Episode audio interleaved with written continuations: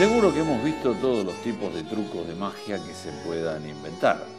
Un conejo saliendo de la galera, que desaparezcan cosas increíbles y siempre con el típico abracadabra. Pero los tiempos cambiaron y ya no se utiliza más esa palabra mágica. Ahora es ibracadabra.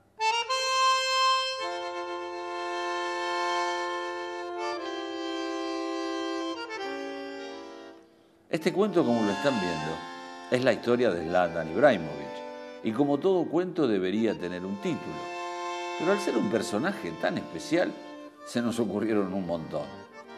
Por ejemplo, podríamos llamarlo Zlatan el Terrible, por su temperamento, ya que tiene algunas reacciones que pueden asustar a espectadores y ni me imagino a los rivales.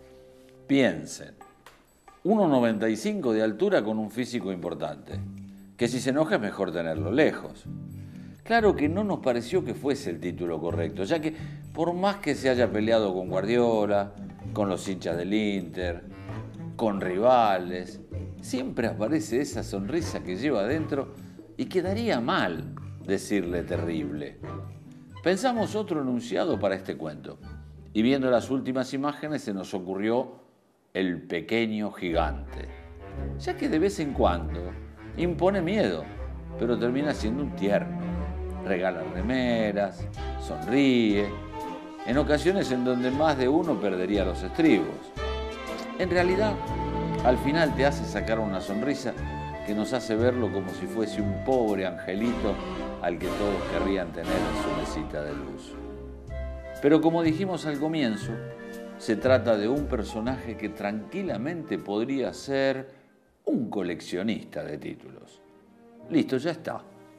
Es el único jugador en la historia del fútbol en consagrarse campeón en cinco países distintos. Sí, sí, ganó en Holanda con su Ajax, ganó en Italia con el Inter y con el Milan, en España obviamente con el Barcelona, ni hablar lo que logró en Francia con el PSG y ahora consiguió dos títulos en Inglaterra en el Manchester United. Qué magnífico lo de este señor, que ya llegó a los 30 títulos en su carrera profesional. Todo eso y sin mencionar a los premios personales. Claro, siempre se hubiese merecido ganar un balón de oro, pero jugó en la época de dos extraterrestres que le frustraron la ambición de ganar la pelota dorada. Igualmente siempre consiguió trofeos a nivel individual como el mejor en algún que otro campeonato y como goleador, ni hablar. Uy, se nos ocurrieron otras maneras de llamarlo. El hombre elástico, el bailarín o simplemente karate kidbra. Y sí, ¿vieron esos goles que anota con una elasticidad de un bailarín?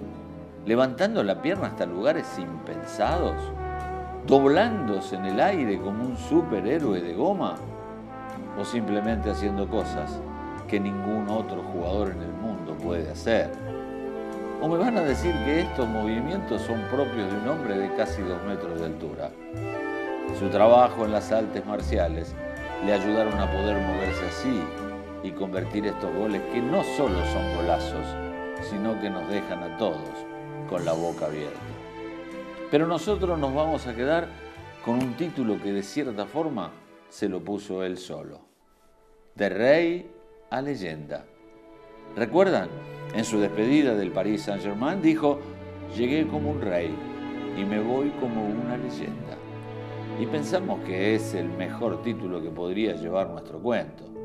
Un hombre que peleó contra todos para estar donde está, que ganó todo lo que pudo disputar y pelea todavía por algo más. Un hombre que sabe que es uno de los mejores, pero no deja de reconocer a sus rivales cuando son superiores. Por todas estas cosas, podríamos llamarlo rey. Y eso de leyenda, por supuesto, que se lo ganó. Siempre hablamos de una frase del hijo de Johan Cruyff, que dijo que su padre pertenece al 1% de los jugadores que se recordarán para la eternidad.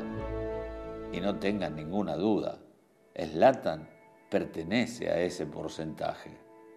Todas estas cosas hacen que disfrutemos de un futbolista que pueden amarlo o pueden odiarlo, pero que sin ninguna duda todos, absolutamente todos, querríamos tenerlo en nuestro equipo.